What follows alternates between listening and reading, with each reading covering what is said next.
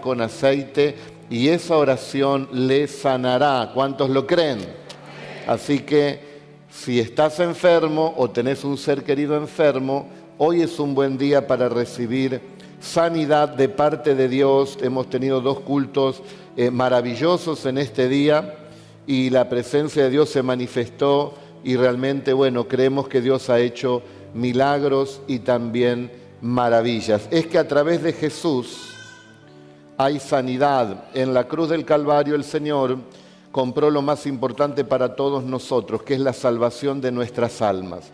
Usted puede tener salud, puede ser una persona próspera, le puede ir bien en todas las cosas, pero si no tiene la salvación, ¿de qué le servirá al hombre ganar el mundo entero si perdiere su alma? No, no tiene ninguna clase de sentido.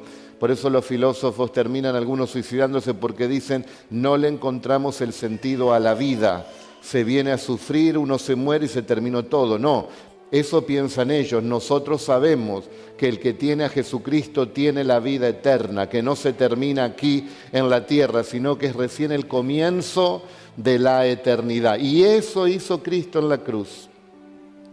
El profeta Isaías, unos 750 años antes de Cristo, él lo vio y lo profetizó, guiado por Dios. Dice, ciertamente él llevó nuestras enfermedades y sufrió nuestros dolores, y nosotros le tuvimos por azotado, por herido de Dios y abatido.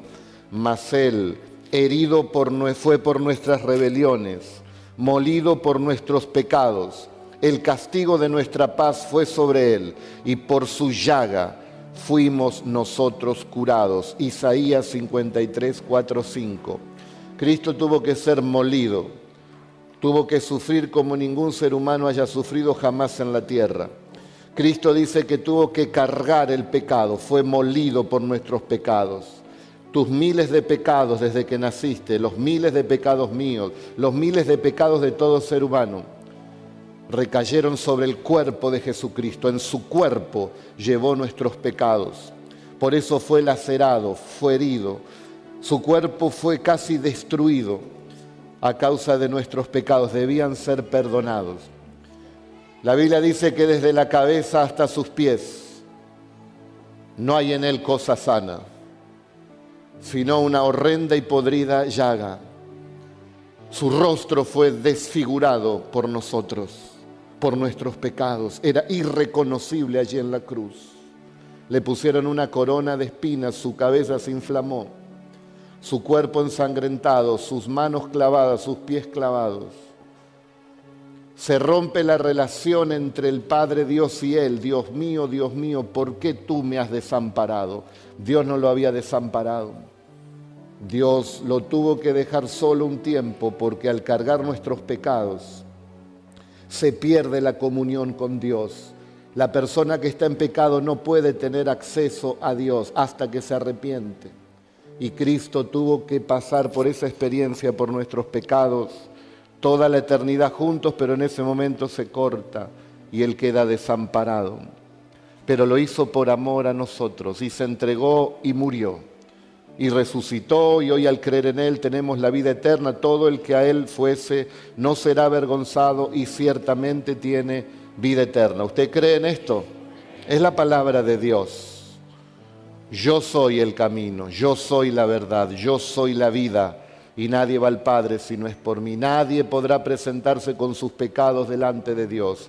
Nosotros sí podremos un día, porque al aceptar el regalo de Dios, aceptar a Cristo, Cristo es el que pagó por nosotros la deuda y nuestros pecados nos han sido perdonados. No te espera la condenación, no te espera el infierno, no te espera el exterminio, no te espera todas esas cosas. Lo que te espera a ti es la eternidad juntamente con Dios por la gracia que Él nos ha dado. No tuvimos que pagar nada. La gracia significa el favor que nosotros no merecemos.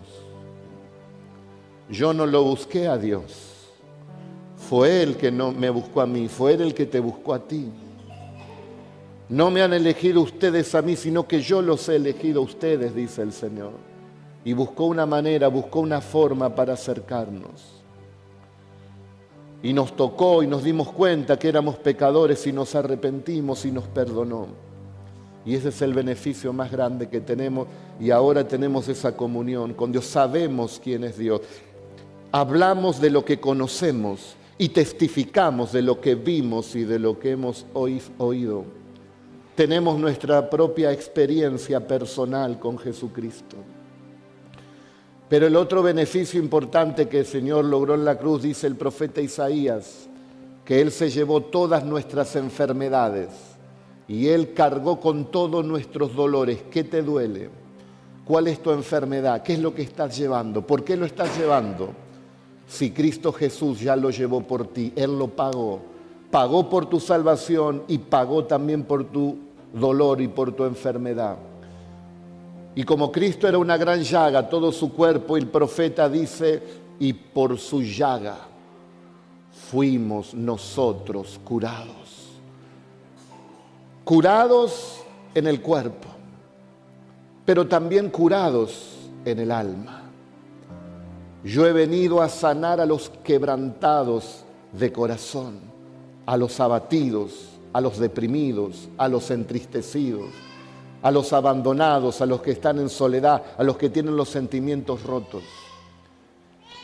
Y el tema de hoy es así. Si el Señor te sana por dentro,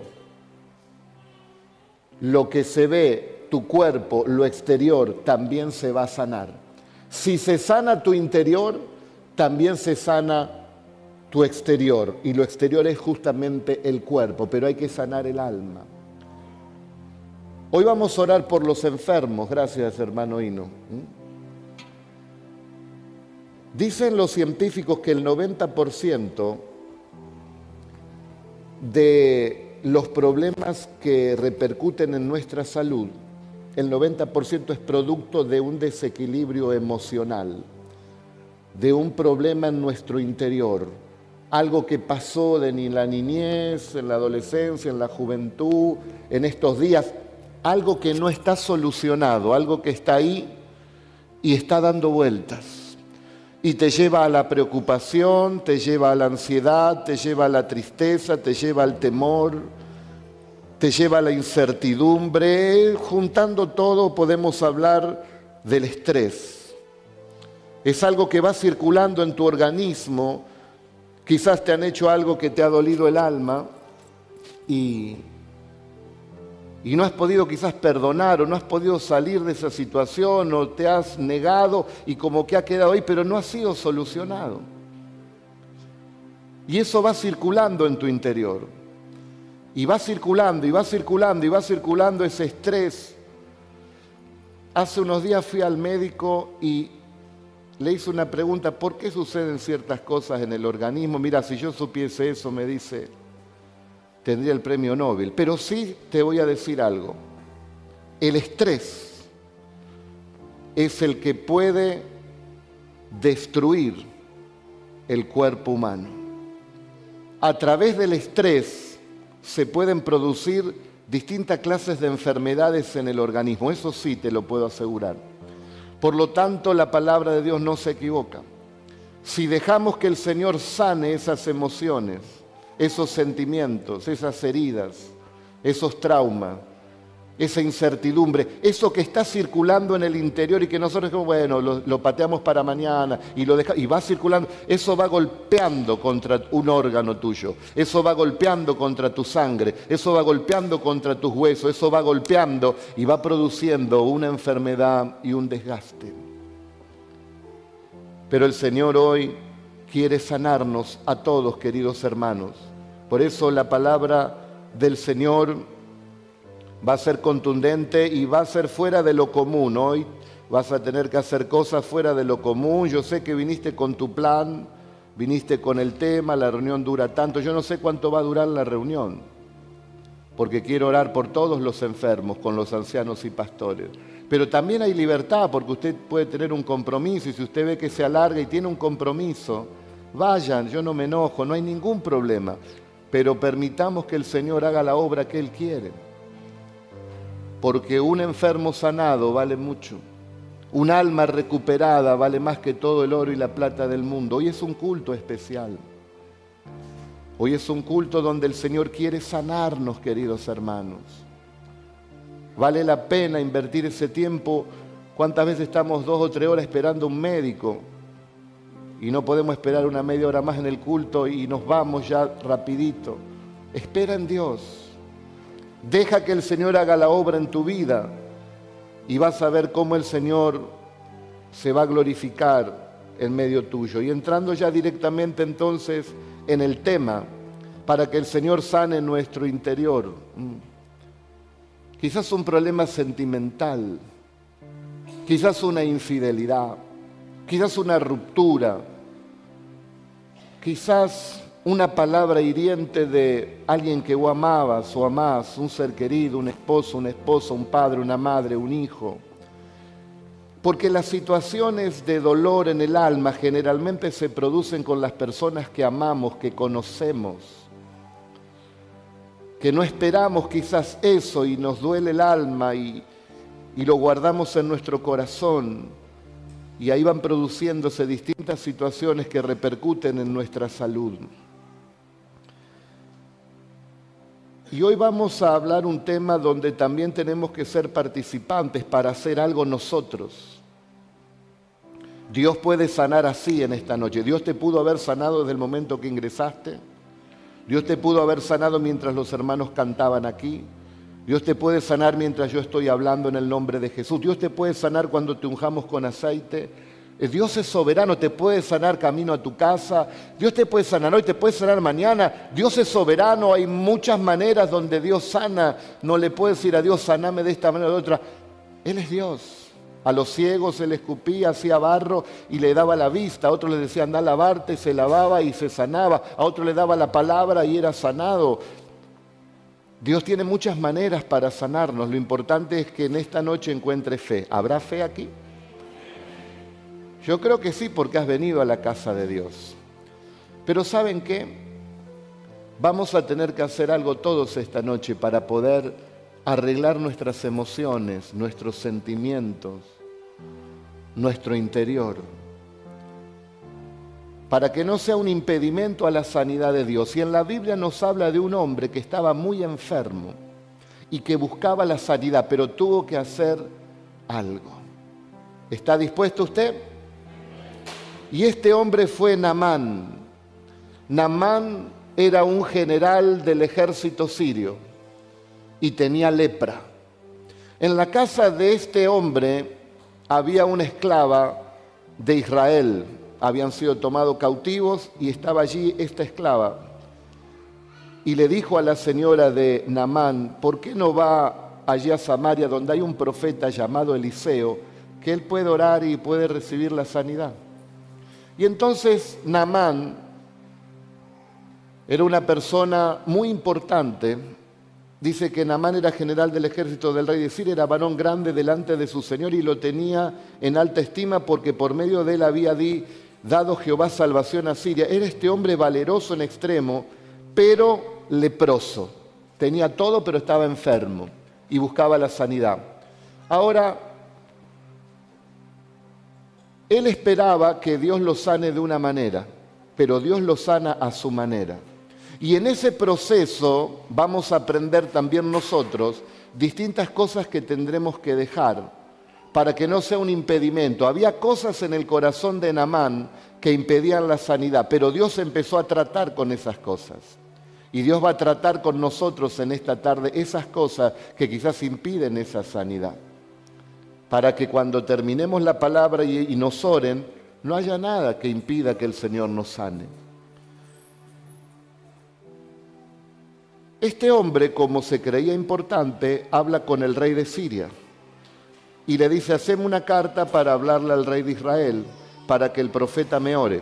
Y el rey de Israel le hace una carta. Pero cuando llega a las manos del rey de Israel dice, pero ¿quién soy yo? ¿Dios que puede dar la vida para que le oren o la muerte? Y no le dio importancia al rey.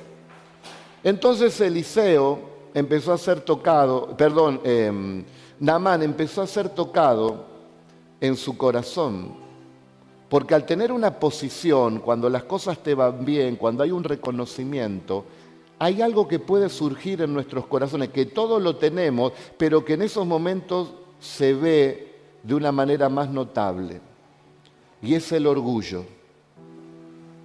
Anamán ya no lo recibió el rey de Israel. Entonces va a él con sus soldados a la casa del profeta Eliseo directamente, para que el profeta Eliseo lo atienda. Y él decía, bueno, vendrá el profeta, verá todos mis soldados, mis carros de caballo, mi, mi poder económico y vendrá, entonces orará por mí y lo hará de esta manera. Pero ¿saben qué? El profeta Eliseo, que era siervo de Dios y no se movía por lo económico, él manda a su siervo, Jesse, dile que se bañe en el río Jordán siete veces y será restaurado y tendrá la piel como la de un niño. Dile eso. Y entonces cuando se entera Namán, que el siervo le dice esto, dice Namán, se enoja. ¿Cómo me va a mandar a su siervo? ¿Cómo me va a decir que me vaya a bañar al río Jordán, ese río sucio, habiendo en Damasco ríos más limpios? Y dice que se enojó. Entonces los que estaban alrededor de él le dijeron, pero bueno, si el profeta te hubiera dicho algo difícil, ¿no lo hubieras hecho? ¿Por qué no le haces caso? Y dice que Namán reflexionó y se zambulló siete veces en el río Jordán. Y cuando sale la última vez, su lepra desapareció y la piel era, dice, como la de un bebé. Hoy también vamos a ver siete puntos que también nosotros tendremos que zambullirlos. Yo tengo preparadito acá a la vuelta una pelo pincho, entonces a medida van a ir saliendo y los vamos a meter ahí. Y usted se va a zambullir.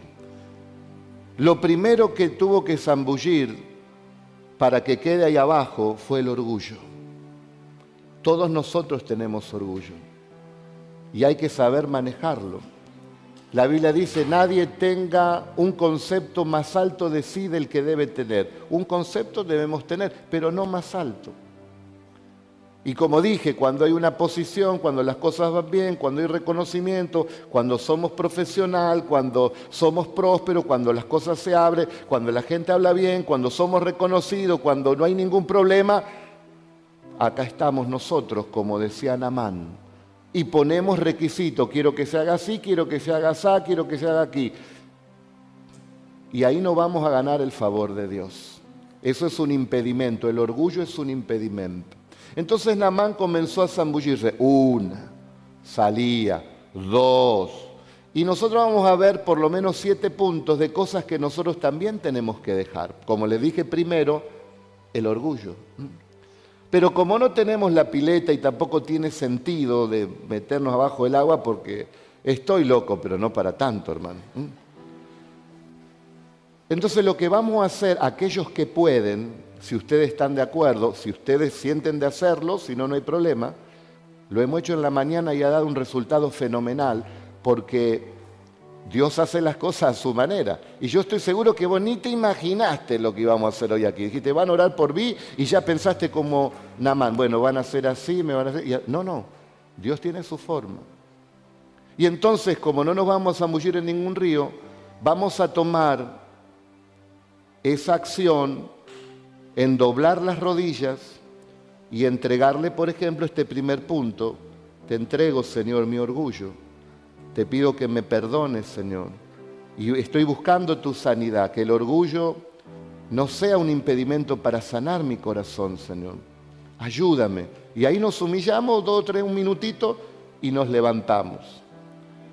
Y después seguimos con la palabra y a ver el segundo punto que me pide el tercero. Puede ser que sea algo que yo he escrito aquí, como el orgullo, creo que ahí nadie se escapa porque todos lo tenemos, pero puede haber otros puntos que están impidiendo en nuestra vida, es un obstáculo para la sanidad que Dios quiere hacer. Y después la última oración le decimos, mira, Señor, todo esto y los que haya, los ponemos delante de ti porque queremos ser sanados en esta noche. Queremos que nos ordenes las emociones, queremos sentir realmente la paz, la comunión contigo. No queremos enfermedades en el cuerpo, queremos que nos sanes el alma. Cristo dijo, si el vaso se limpia por dentro, por fuera se va a limpiar solo. ¿Cuántos dicen amén? Entonces hoy es una limpieza en nuestro interior. en lo eterno, en lo que vale, en el alma. En el alma abarca tu pensamiento. A veces estás turbado, a veces no hay paz mental, a veces estás acelerado. El alma también es tu voluntad. El alma es tu emoción, tu sentimiento, que esté controlado por el Señor. Que no nos juegue una mala pasada, que esté desequilibrado y como les dije, que se mueva en nuestro interior, porque dentro tuyo está el alma. Que no esté abatida, que no esté entristecida, que no tenga rencor, que no tenga falta de perdón, que no esté llena de orgullo. Todas esas cosas van produciendo distintas clases de enfermedades en nuestro cuerpo. El orgullo que se ha quitado entonces de nuestra vida y depender del poder de Dios. Bienaventurados los pobres en espíritu, porque de ellos es el reino de los cielos. Quiere decir, feliz el que reconoce su necesidad de Dios. A ellos les pertenece el reino de Dios. El que dice yo lo puedo hacer, yo me lo aguanto, yo lo logro, yo lo hago, está por la suya, no da gloria a Dios. Y hay situaciones en la vida que se van de nuestro control. Hay situaciones que nosotros no las podemos medir. No esperemos a ese momento, sino humillémonos, porque también es una prevención para nuestras vidas. Yo quiero entregar mi orgullo. Yo ya he orado, me he arrodillado en este día ya 14 veces porque lo hice en los otros dos cultos. Así que si alguien se queja de 7, bueno, yo llevo 14. ¿eh? ¿Nos zambullimos? El que puede, el que no puede no lo haga por sacrificio. Se queda sentado y lo hace sentadito. Pero el que puede y quiere, yo me voy a arrodillar. Gracias a Dios que puedo.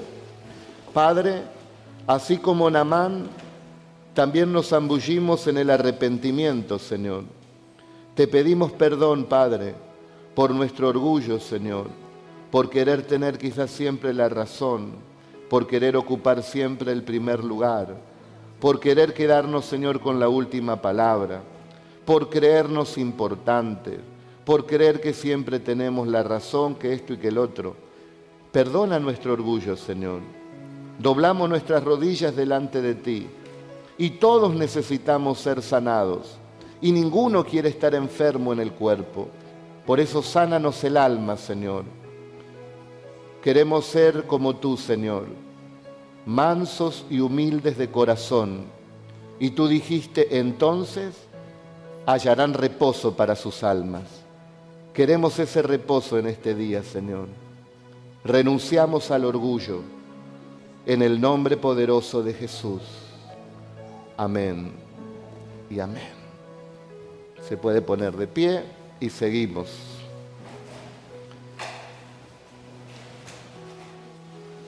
Segundo,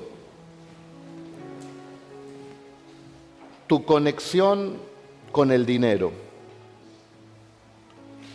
La Biblia dice que el amor al dinero es la raíz de todos los males. Y Namán lo que él hace cuando va a la casa del profeta Eliseo, él lleva unos 360 kilos de plata y lleva 60 kilos de oro y lleva 10 vestidos de lino fino para darle al profeta, como queriendo comprar el favor de Dios, como queriendo imponer, como diciendo yo soy una persona rica, a ver si haces una buena oración por mí amaba el dinero. Pensaba Namán que con el dinero lo podía comprar todo, pero no podía comprar la sanidad de su lepra. Con el dinero no se puede comprar la salvación. Con el dinero no se puede obtener el beneficio de Dios, porque es por gracia. El favor que no merecemos, Dios nos lo ha regalado a cada uno de nosotros, para que ninguno se jacte en su presencia. Dios no lo toleraría. Creernos nosotros re buenos cuando hemos cometido tantos pecados en esta tierra. Nadie se podrá jactar en su presencia porque todos somos pecadores, pero también todos nosotros, gracias a Cristo, hemos sido perdonados. Amén. Entonces esa raíz de todos los males no es justamente el dinero, es el amor al dinero. Por el dinero se roba, por el dinero se mata, por el dinero se divorcia la gente, por el dinero se pelean los hijos con los padres, por el dinero se pelean los amigos, por el dinero se causan las guerras, por el dinero, por amor al dinero, la raíz de todos los males. Y cuando nosotros vivimos para hacer dinero y nos interesa solo lo material, cuidado, porque también pueden surgir allí enfermedades, porque son raíces que pueden atraer justamente esos males, como dice la palabra también, aquellos que aman el dinero serán traspasados de muchos dolores y vendrán también muchos males a su vida. Porque por más dinero que tenga la persona no puede frenar las enfermedades y los problemas de la vida. Yo me acuerdo, tenía un padrino que era muy rico, tenía una empresa en ese tiempo, yo era un chico, y venía a casa y hacía regalo y tenía un gran auto, íbamos a su empresa, era todo muy lindo porque era muy próspero, pero se dedicaba justamente a hacer dinero. Y a los 46 años muere de un cáncer en la garganta. El dinero no pudo frenar ese cáncer. ¿Y cuánta gente está detrás del dinero? Tenga mucho o tenga poco, porque no es, hay, gente que tiene poquito pero es agarrado ¿eh? al dinero. ¿eh? El dinero puede ser muy útil como siervo porque es un canal para hacer la obra de Dios, para bendecir a la familia, para ayudar a los necesitados. Como siervo el dinero es muy bueno, ahora como amo es muy tirano cuando el dinero gobierna nuestras vidas. Por lo tanto, vamos a entregar también esa conexión que nosotros tenemos con el dinero, o si hay alguien que vive para hacer dinero o lo material ha ocupado el primer lugar, que le pertenece a Dios. Amarás al Señor tu Dios con toda tu alma y con toda tu mente y con todas tus fuerzas y con todo tu espíritu, porque ese es el primer y gran mandamiento. Y el Señor te proveerá de todas las cosas, pero primero es Dios. ¿Cuánta gente trabaja 20 horas pero no tiene tiempo para venir a adorar a Dios? para aquel que te da la vida eterna, para aquel que te da la sanidad, para aquel que cuida de ti. Dios tiene cuidado de ti, hermano. Si Dios no nos cuida cuando salimos de aquí, no llegamos ni a casa. Pero el Señor está alrededor nuestro como poderoso gigante. Él enviará sus ángeles para que nuestro pie no tropiece en piedra. Aunque un ejército acampe alrededor de mí, no temerá mi corazón, porque con Dios estoy confiado. Dale la gloria a Dios.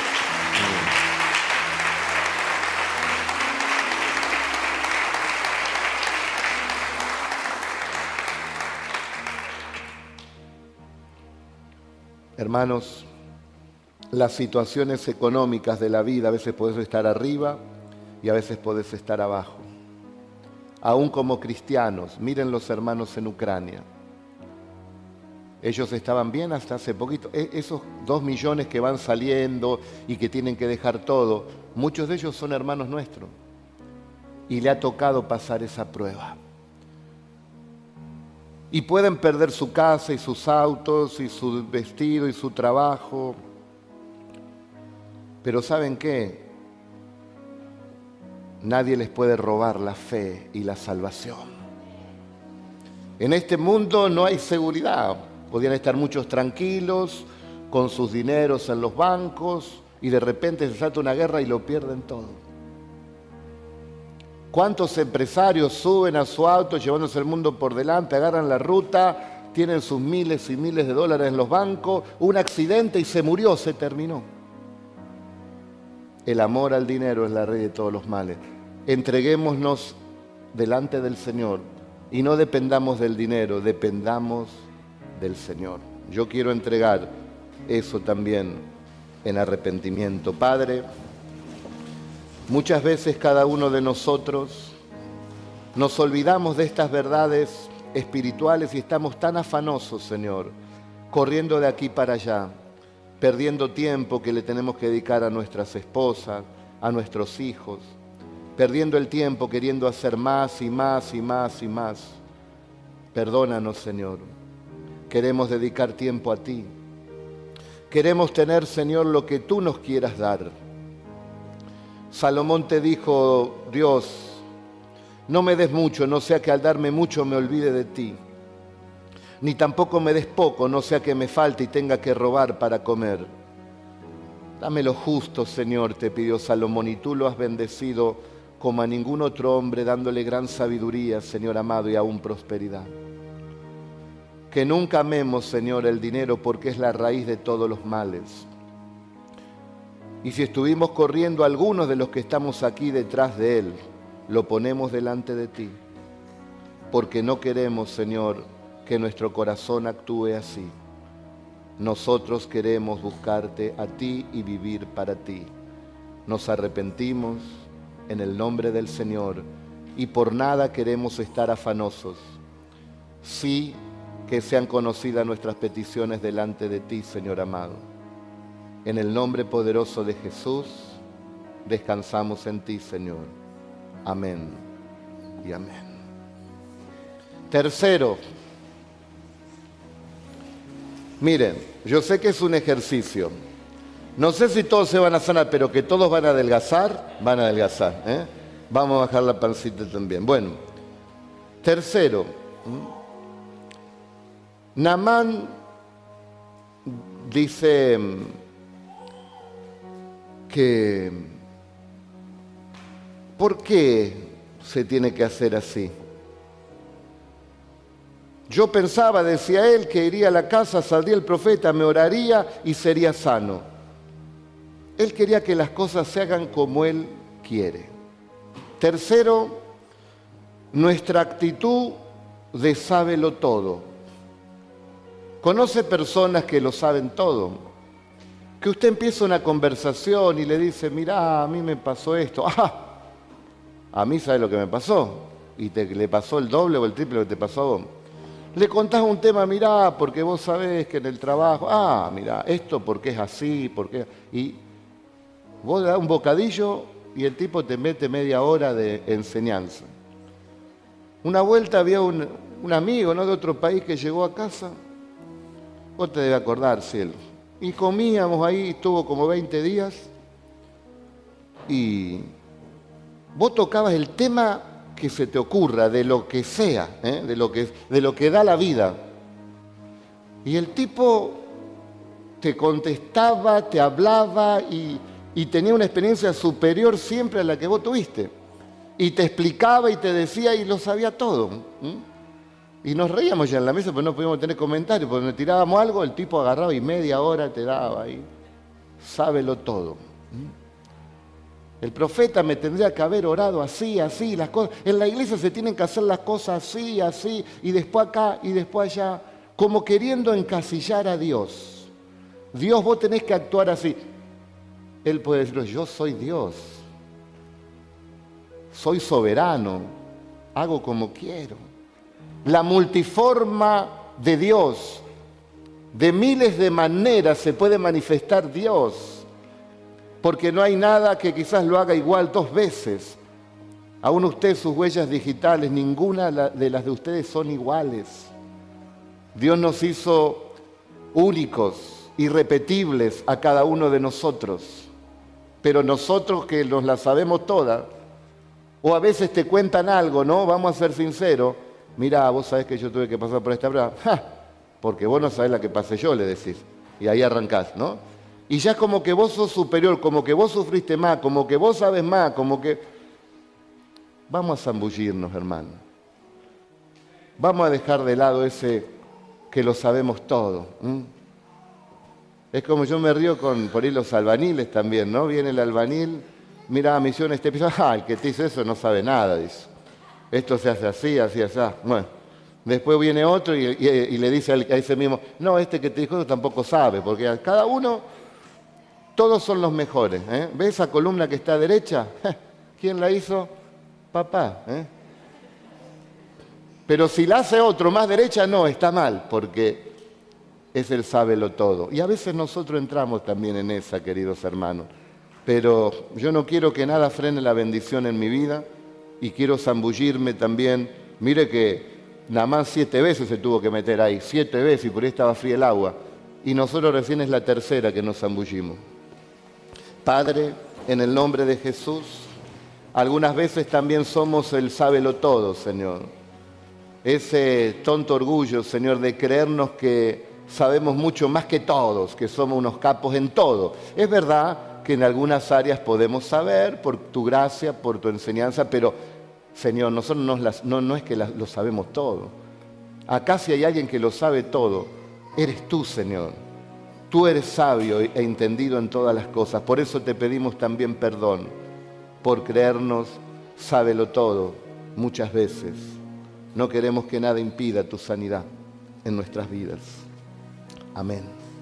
Cuarto,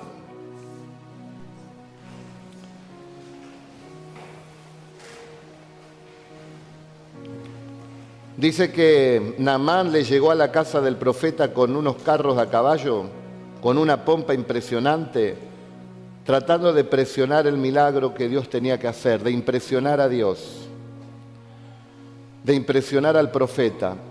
A veces nosotros también queremos impresionar a otros. Cuarto, demostración exagerada del don, del talento, del oficio o de la profesión que Dios nos dio. Hay veces que queremos, ¿no? Que todos reconozcan eso que nosotros somos. Si el Señor nos usa por su gracia y tenemos dones, queridos hermanos, y talentos, no es para que nos jactemos, no es para que si oro por una enferma y se sana digan de mí, wow, qué poder tiene Luis, qué unción. No es para eso. No es para jactarme yo el don que Dios nos dio. Los dones que Dios nos da es para el beneficio de otros. Esta es mi tercer prédica, hermanos. Yo no tengo ningún beneficio en predicar tres veces, puedo predicar una, es lo mismo, dos. ¿Por qué predico tres veces? Porque Dios me dio el don. Pero este don de predicar es para beneficiar a usted, es para que usted pueda tener conocimiento y a mí no me importa arrodillarme 21 veces hoy y tampoco me importa que la garganta me quede eh, hinchada. No me interesa. Porque el don que Dios me dio no es para mí, es para bendecirle a usted. Una profesión, un médico, no es para jactarse él. Acá está el gran doctor. Hagan fila, por favor. Saquen el número. ¿Usted qué número es? No es para jactarnos o mirar hacia abajo a, las personas que por ahí no pudieron estudiar. No, ese don de un médico, de un abogado, de un profesional, es para ayudar a la gente. Es para preocuparse, usted tiene este mal, a ver señora, mire, tómese esta pastilla, con esto va a andar bien. De servir a la persona, de ser un servidor. El don que te dio, el oficio que te dio, eres un buen albanil, un buen obrero, haz algo que le sea útil en esa casa a las personas y que dure y que sea bien hecho.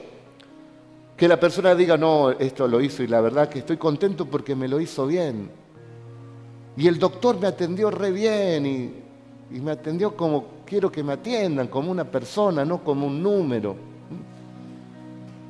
Y, y en la iglesia me dan la palabra y puedo ver que lo hacen para que quiero porque quiero que quieren que aprenda la palabra y oran por los enfermos porque realmente quieren que se sanen. Porque se ponen en el lugar de los enfermos. Porque también un día nosotros o algún ser querido estuvo enfermo y sabemos de ese dolor, de esa empatía Dios quiere que dejemos de lado toda demostración de jactancia, de poder, de que nos aplaudan a nosotros. Si nosotros fuimos rescatados por el Señor, nunca te olvides de dónde te sacó el Señor. Nos sacó del pozo de la desesperación. Nos sacó de situaciones límites. Nos sacó, nos saca y nos seguirá sacando porque Él es nuestro Dios. Él es nuestro Dios. Él es Dios. Él es Dios. Él es el Señor. Él tiene poder Él es el rey de los reyes. Es Él el Señor de señores. Es Él el que tiene que ser adorado y honrado y admirado. Es el Señor Jesús. Es el Señor Jesús. El perfecto y el único, digno de adorar. Por eso quiero zambullirme en arrepentimiento si he hecho alguna demostración para que digan del poder, del don, del talento, de alguna jactancia en mi corazón o en tu corazón. De ponerlo delante de Dios para que nosotros honremos al que hay que honrar. Hay que honrar al Señor. Denle al Señor la gloria de vida, la honra de vida. Él es el Señor. Padre, perdónanos. Tu palabra dice, si mi pueblo se humillare, en el cual mi nombre es invocado, y se arrepintiesen de sus malos caminos, y oraren, y se convirtieran de todo corazón, tú oirías desde los cielos, y perdonarías nuestros pecados, y sanarías nuestra tierra. Nosotros fuimos hechos de tierra, Señor, de barro. Tu palabra dice que sanarías la tierra, sana nuestros cuerpos porque nos arrepentimos de toda jactancia.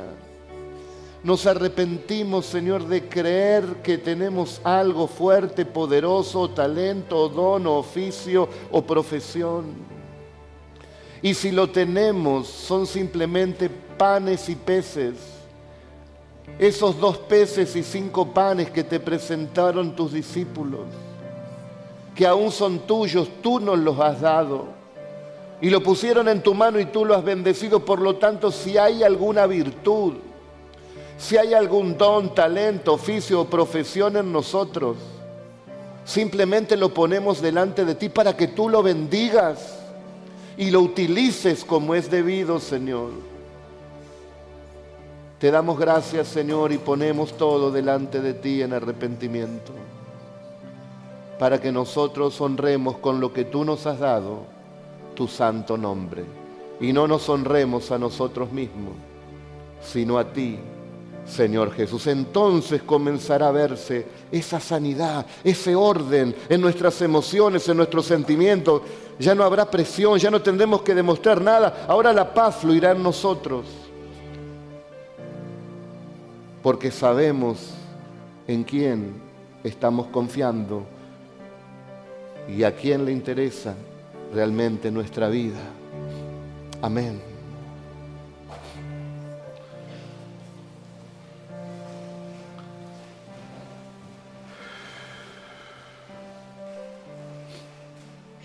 Quinto, acá creo que todos vamos a caer en esta, ¿eh? porque dice que cuando a Namán le dice, mire, usted se tiene que bañar siete veces allá en el río, dice que se enojó. Lo dice ahí, enojadísimo estaba. ¿Cómo me voy a bañar? Se enojó. Bueno, quinto, el enojo. ¿Sos de enojarte? ¿Cuántas personas no levantan la voz? ¿Cuántas personas gritan, insultan, reniegan, se deprimen, se quejan? Y bueno, en el mundo golpean a su esposa, a sus hijos y algunos la matan, los femicidios y todo lo que estamos viendo por los enojos, por la ira. Quizás el cristiano llega, bueno, por ahí grita, se enoja, tampoco es correcto. Ahora, todos nos enojamos, hermanos. A mí nadie me puede decir, no, yo nunca me enojo. Mm, todos nos enojamos. Uno ama a sus hijos y se ha enojado o se enoja con sus hijos, ¿o no? Y, uno lo ama a sus hijos y vos querés lo mejor, pero hay veces que por ahí hacen cosas que, bueno, te enojan y bueno, después vos arreglás y sigue, y seguís juntos porque es familia. Y en los matrimonios también por ahí te enojás. Y en la relación con tus padres por ahí también te enojas. Es algo común, pero bueno, la Biblia por eso dice, no se ponga el sol sobre vuestro enojo. Por lo menos antes que oscurezca, arreglá, para que eso tampoco quede rondando en tu interior esa falta de perdón que se transforma en rencor, en odio, que va girando en tu interior y va golpeando tus órganos y va dañando precisamente tu organismo. y produciendo también eh, distintas clases eh, de enfermedades. ¿eh? Por ejemplo, la persona enojada puede tener problemas hepáticos, problemas cardíacos, problemas gastrointestinales.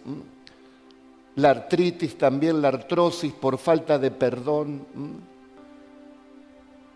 Pero cuando oímos la palabra de Dios, dice que la palabra de Dios es medicina para nuestro cuerpo, es refrigerio para nuestros huesos, la palabra de Dios nos sana. E, el, corazón con ánimo ya se ve en el, mismo, en el mismo rostro cuando nuestro corazón está animado. Pero ¿quién soportará, dice, al de espíritu abatido? El que tiene el espíritu abatido, todo le cae mal, no hay nada que le caiga bien. No hay nada que lo levante porque está batido en el alma. Lo puede tener todo, pero no tiene ganas de nada porque está batido en el alma. ¿Cuántas personas no golpean quizás a otro cuando se enoja, pero golpean una mesa, golpean una puerta, golpean una pared, tiran un plato? No, no, no nos va a llevar a nada eso. Airaos, dice la Biblia, pero no pequéis. Es verdad que a veces suceden cosas que nos enojan. Bueno, yo creo que con la mayoría de los que están aquí, de todos mis hermanos en Cristo, los que me conocen hace años, los que trabajamos juntos hace años, yo debo reconocer que creo que con todos me he enojado. Creo que con todos. Como también creo que todos ellos algunas veces se han enojado conmigo. Amén. ¿Cómo? Amén, ¿no? Anota el que dijo amén. Vos, Es así, porque vos qué haces con tu hijo te enojás, a veces con tu esposa te enojás, pero seguís junto, porque el amor es más fuerte, ¿no es cierto? Y en la iglesia pasa lo mismo, a veces te enojás, pero el amor es más fuerte y seguimos juntos, porque esa es la verdad. Jesús también se enojaba con sus discípulos, ay, ¿hasta cuándo los voy a soportar a estos muchachos? No aprenden más. pero el Señor los amaba y les tenía paciencia. Entonces, queridos hermanos, yo creo que tenemos que dejar el enojo. Hay personas que fueron heridas por palabras de los padres, por palabras, los padres por ahí por palabras de los hijos, las esposas por sus quizás malas experiencias con, con su esposo, las novias por ahí con su novio o con un amigo, palabras que nos han herido y que no las arreglaste y bueno, quedaron ahí, bueno, pero te dolió. Y fue acumulando una y dos y tres y diez y cien y están dando vuelta ahí. Pero hoy vamos a poner el enojo y vamos a perdonar a todos, hermanos. Vamos a perdonar a todos. La Biblia dice, si ustedes no perdonan a los que le han ofendido, vuestro Padre Celestial tampoco los puede perdonar. Y Jesús nos demostró que aun cuando le estaban matando, Él dice, Padre, perdónalos, no saben lo que hacen. Podés perdonar. Ah, vos me decís, bueno, pero ese era el Hijo de Dios. Vos podés perdonar. Miren, con mi esposa pudimos perdonar a una médica que sacó antes de tiempo a un hijo nuestro y, a causa de eso murió nuestro hijo.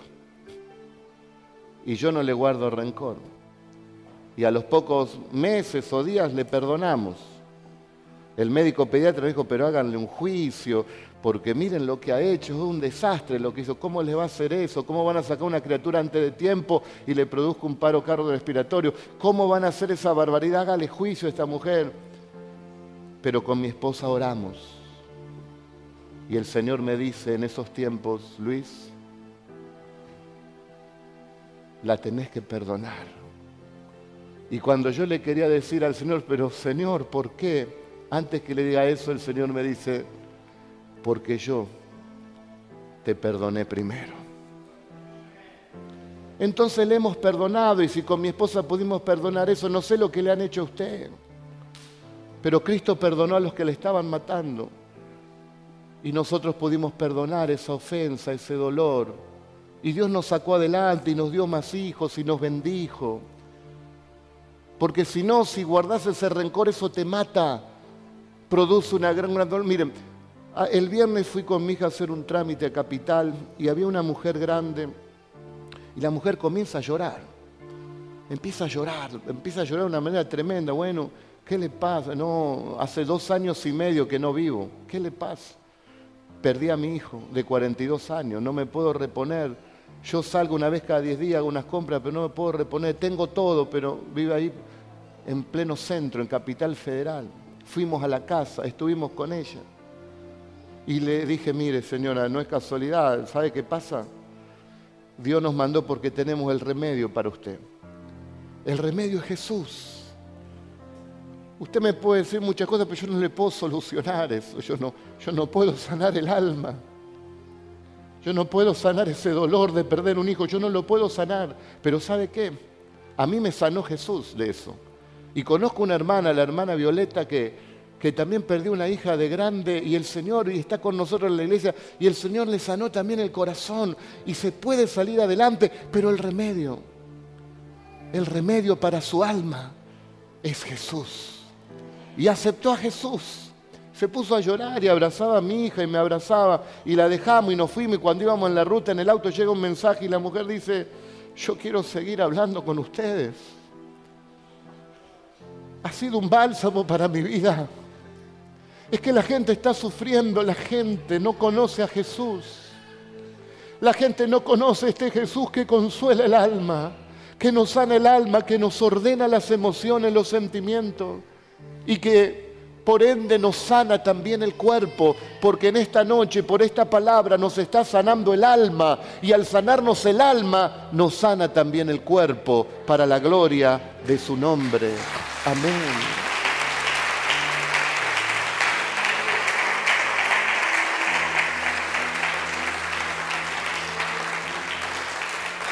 Quinta zambullida, el enojo. Así como Namán, que no esperaba una sanidad zambulléndose siete veces, tampoco nosotros esperábamos quizás esto en esta noche.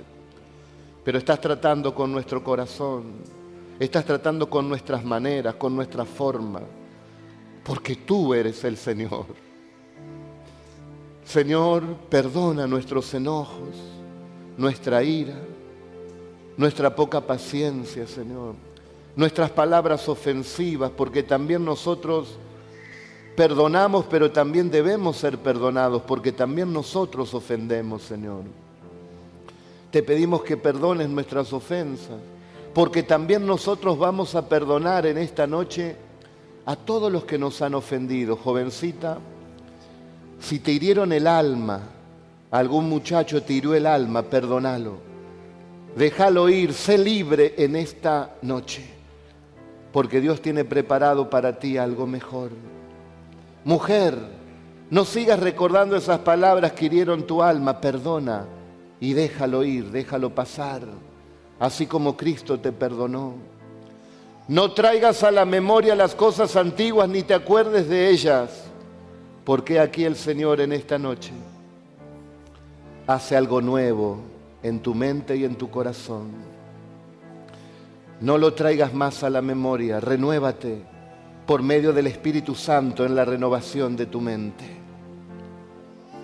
Dejamos, Señor, el enojo por medio del arrepentimiento lo dejamos delante de ti. No queremos enojarnos tanto y cuando viene el enojo, que podamos zambullirnos, buscar un lugar y arrodillarnos y decirte, Señor, estoy enojado, pero ayúdame a controlar y a perdonar y seguir adelante, queridos hermanos, para que no nos afecte en nuestro cuerpo. En el nombre de Jesús. Amén.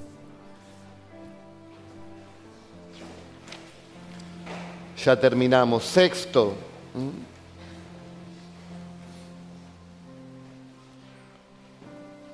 Él decía y pensaba la manera como Dios tenía que actuar. Sexto, todo se hace como yo digo. A veces somos personas con rigidez de pensamiento, somos inflexibles, no tenemos la capacidad de escuchar al otro, de reflexionar quizás tenga razón, mi postura quizás es muy estricta. Cuando me convertí me pasó eso. Católico, apostólico, romano, con todos los rituales católicos, hijo de italiano directo, imagínense. Nombre de los santos de ellos aún llevo. Así que sé muy bien todo eso. Y cuando alguien me hablaba, algún evangélico me hablaba, yo lo miraba como que era superior. No, yo soy católico, apostólico, romano, digo. Y yo le quería enseñar, pero nunca había leído la Biblia. Pero me quedaba con mi orgullo, con mi rigidez, con mi religión. Hasta que un día, un muchacho lo encontré allí en Flores, en esa ciudad, y él trabajaba conmigo en otro tiempo y yo sabía cómo era él. Y lo vi cambiado y a cada rato me decía, gracias a Dios, gracias a Dios. Y yo decía, gracias a Dios, dice este muchacho. Dice, mira Luis, yo te voy a... No se animaba a hablarme. Dice, mira Luis, la verdad, yo te quiero decir algo. Mira, yo acepté a Jesús, me dice. Y mi vida cambió. Y yo, miren, me acuerdo como si fuera hoy. Yo justo le iba a retrucar todo, justo le iba a decir ¿no? un montón de cosas. Y ahí yo oí una voz en mi interior que me dijo, Luis, por primera vez en tu vida, ¿por qué no crees que el que tiene la razón es Él y no vos? Y me quedé paralizado y lo escuché y no dije nada. Y me invitó a la iglesia que hoy sé que es la iglesia de Freyson, allí en Belgrano. Esa fue la primera iglesia que fui, 40 kilómetros de mi casa. A esa fue la primera iglesia que fui. Y, me dice, chao Luis, chao. Chao, le digo yo, chao. Y me dice, Luis, sí, venía a la iglesia, ¿eh? no te lo digo yo, te lo dice el Señor, me dice. Y me traspasó. El Señor me estaba buscando y yo por mi rigidez me estaba perdiendo la bendición, por mi prejuicio por mi estructura mental. Así era Namán. No, vos Dios lo tenés que hacer de esta manera. ¿Cómo, lo va a hacer que me tire. No, no. Vamos a entregar, vamos a zambullirnos y entregar que todo se haga a mi manera, como yo digo. No es como vos decís, es como dice el Señor.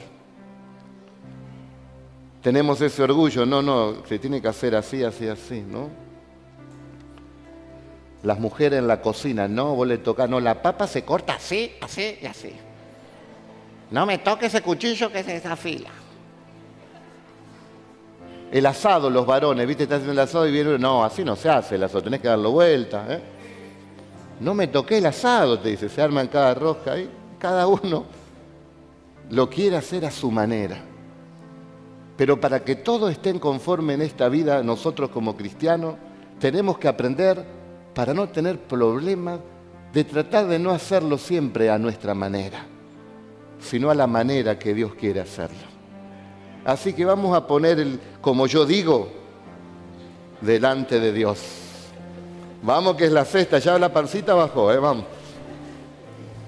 Padre, ya con gozo a esta altura, no es como yo digo, Señor. ¿Qué va a ser como yo digo, Señor? ¿Qué podemos decir nosotros? si no podemos cambiar el color de uno de nuestros pelos, ni podemos crecer 15 centímetros por más que quisiéramos. Todo depende de ti, Señor. No es como nosotros decimos, como nosotros queremos. Nos humillamos delante de ti, cuánta ignorancia, cuánta ceguera, cuántas veces estuvimos velados, Señor. Pero tú eres tan real, eres tan fuerte en esta noche aquí que está sanando y enderezando nuestra alma porque tu palabra corrige el alma y sanas nuestras emociones y los sentimientos y los pensamientos. Jovencita, jovencito, no va a llegar el príncipe azul como vos querés, como a vos te parece. Va a llegar de una manera inesperada, pero tranquilo que va a suceder. Tu esposo, esposa va a cambiar buscando vos a Dios, deja que actúe Dios, vos no lo vas a cambiar. No va a ser como vos decís, eres limitado, eres limitada. Descansa en el Señor, a la manera de Dios, las cosas van a funcionar mejor. Nos arrepentimos de como yo digo, Señor. Amén. Y amén. Señor me habla y me dice que aún los matrimonios van a mejorar de una manera impresionante después de esta palabra. Y por último, a ver si usted la saca. ¿Acaso no había en Damasco ríos mejores que me tengo que bañar en este río mugroso? Decía Namán. Y séptimo, las comparaciones. Nos comparamos, ¿no? Bueno, yo ya tengo cierta edad, el hermano tiene también mi edad, pero ella tiene este trabajo, tiene su casa, tiene su auto, se casó, tiene hijos, y yo, y ya empieza la depresión, la tristeza. El otro tiene una buena economía, el otro mira cómo Dios lo usa, el otro es diácono como yo, pero ese diácono mira cómo Dios lo va usando y a mí, ¿qué es lo que pasa? Nos comparamos.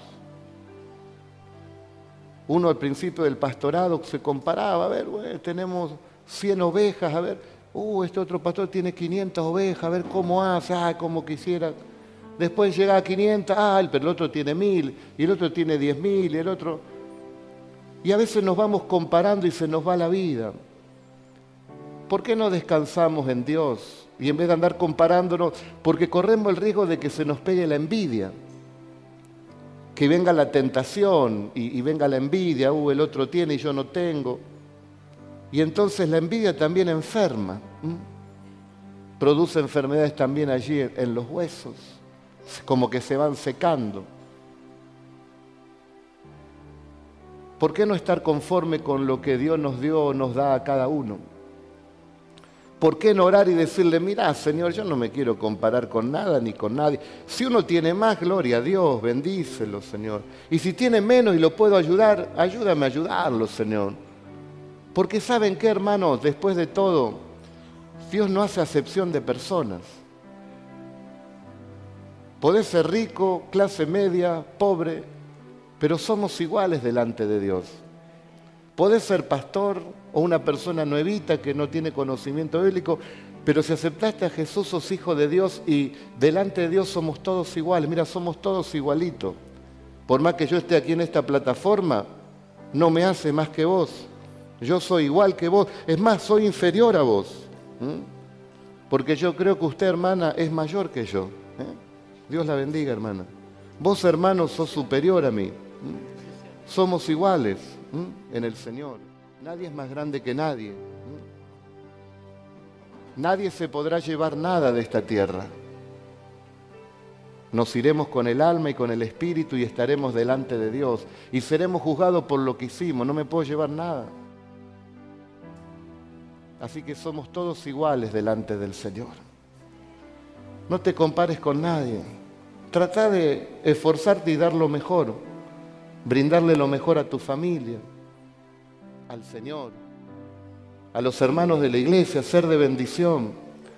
Pero no nos comparemos porque algunos tienen un don, otros tienen otro talento, otros manejan otros recursos, cada uno tiene sus problemas. Pero ¿saben qué? Todos somos pequeños aquí. Todos somos los pequeños del Señor. Aquí el único grande es Jesucristo, el Hijo de Dios. Aquí el único grande es Él. Y se está moviendo por aquí, hermanos. Nuestro hermano mayor, Jesús, el que tiene poder contra toda enfermedad, el que tiene poder para sanar el alma, el que puede tomar tu vida hoy y transformarla completamente, de modo que si estás en Cristo seas una nueva criatura y las cosas viejas pasen y todas sean hechas nuevas. Como en ese primer amor cuando le recibimos y todo cambió en nuestra vida. Jesús es el único que puede transformar nuestra alma. Jesús es el único que puede transformar nuestras vidas. Jesús es el único que nos da la oportunidad de un cambio. Jesús es el único que nos puede hacer sentirnos seguros. Como decía Pablo, si me muero es una ganancia porque me voy con Dios por la eternidad. Y si me quedo, es una bendición para todos ustedes para poder seguir enseñando la palabra. Así que si me quedo, me voy, estoy siempre en victoria, decía San Pablo, porque entendió el Evangelio, que el Evangelio eterno, la vida que el Señor nos ha dado, la vida eterna que tenemos, queridos hermanos.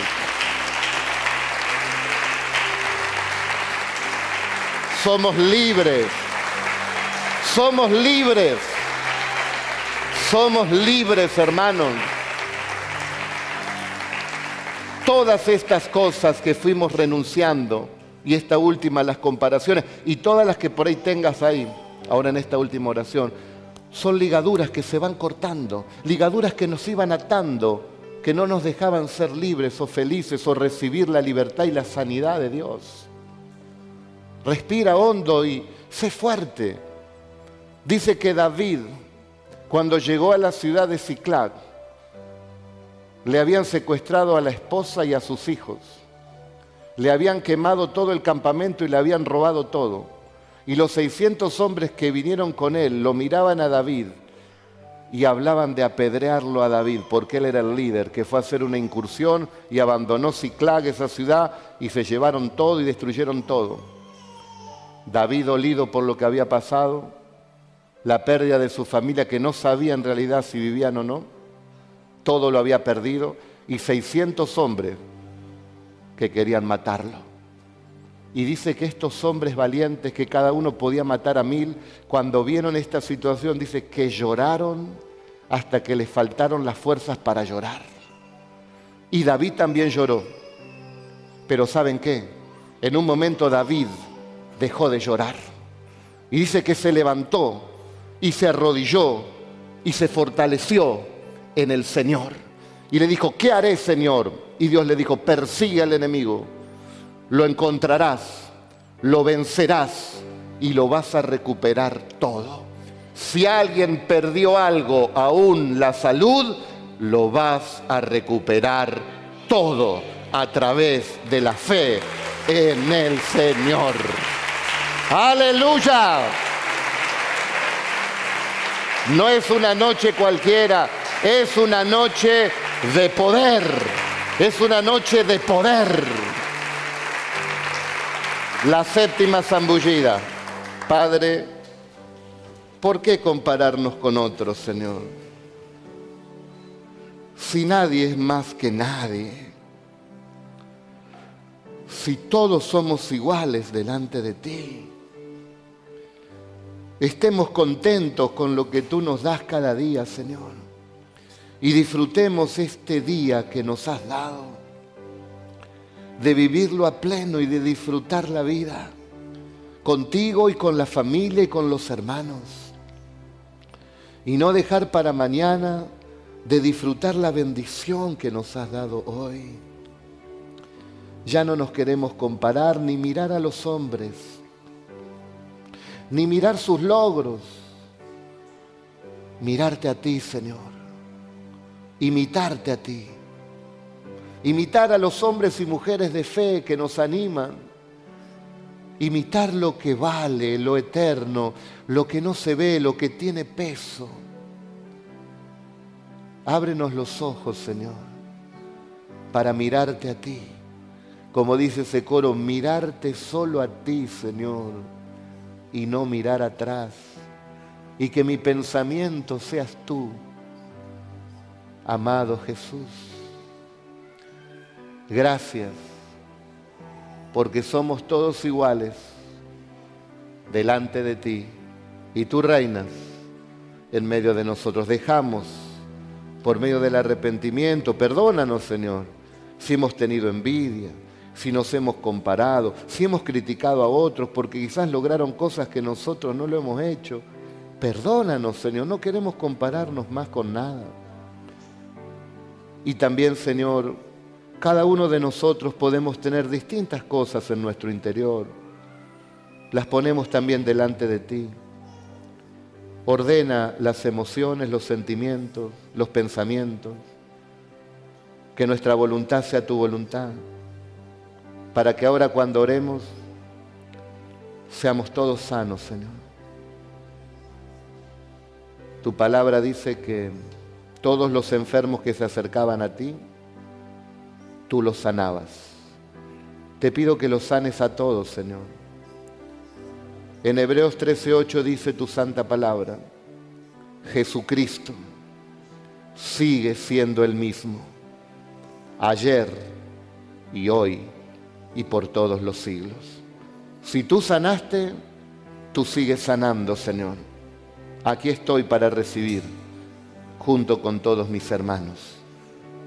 Unge este aceite, Señor, para que todos los que lo reciban sean sanos en el nombre de Jesús. Amén y amén. Pueden ponerse de pie. Voy a invitar a los ancianos y a los pastores que estén aquí adelante con sus tacitas con aceite, que ya vamos a orar por todos los enfermos. Mientras pasan los hermanos, les leo la palabra de Dios. Así se aviva también su fe. Escuche.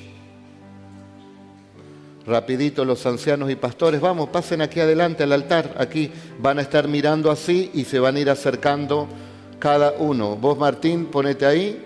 ¿Quién más está de ancianos? Vení, Claudia, te pones acá dos metros más o menos de Martín y así sucesivamente. Vení, cielo. Hoy tenemos pocos, vinieron todos a la mañana, los ancianos y pastores, pero bueno, tenemos cuatro, lo vamos a hacer. ¿Está alguno enfermo entre vosotros? Llame a los ancianos de la iglesia, a los líderes de la iglesia y oren por él ungiéndole con aceite en el nombre del Señor. Y la oración de fe salvará al enfermo, y el Señor lo levantará. Y si hubiere cometido pecado, le serán perdonados.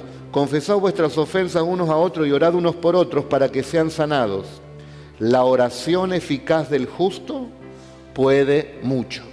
Elías era un hombre sujeto a pasiones igual que nosotros y oró fervientemente para que no lloviese y no llovió sobre la tierra por tres años y seis meses. Y otra vez oró y el cielo dio lluvia y la tierra produjo fruto.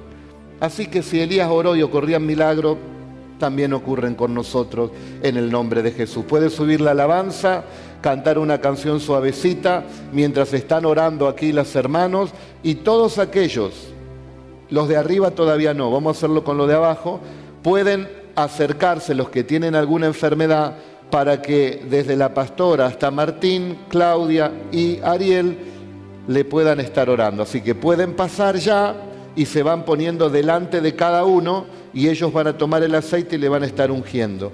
Por favor, Lucas, tráeme servilletas que se terminaron aquí. Gracias. Ahí tenés cielo, orale. Vamos, mientras cantamos y todos orando. Si alguien trajo prendas, las traen también. No se acumulen mucho, van esperando ahí. Ahí van esperando y cuando se desocupa alguno de los cuatro, ahí usted va pasando y ellos les van a ir ungiendo y todos orando. Padre, toca y sana, Señor. Una, suave y tenue, porque yo iré ministrando también, ¿ok? Vamos. Sana a todos los enfermos, Señor. Sánalos. Sana a los enfermos, Señor. Toca a los enfermos. Sana a cada enfermo, Señor. Cada uno que está enfermo. Gloria a Dios sana, sana, sana, sana, sana. Padre, en el santo nombre de tu Hijo, como hemos leído en tu palabra, sánalos a todos, Señor. Sánalos a todos. Sánalos a todos, Señor. Problemas de salud, problemas en la sangre, problemas en los huesos, problemas en los órganos, en las células, en alguno de los sentidos, los pies planos, en el hígado, en los huesos, en las articulaciones, artritis, artrosis, problemas en la piel, sanidad, Señor, sanidad en los cuerpos que están enfermos, en el nombre de Jesús. Vamos, adoramos, adoramos, gloria a Dios.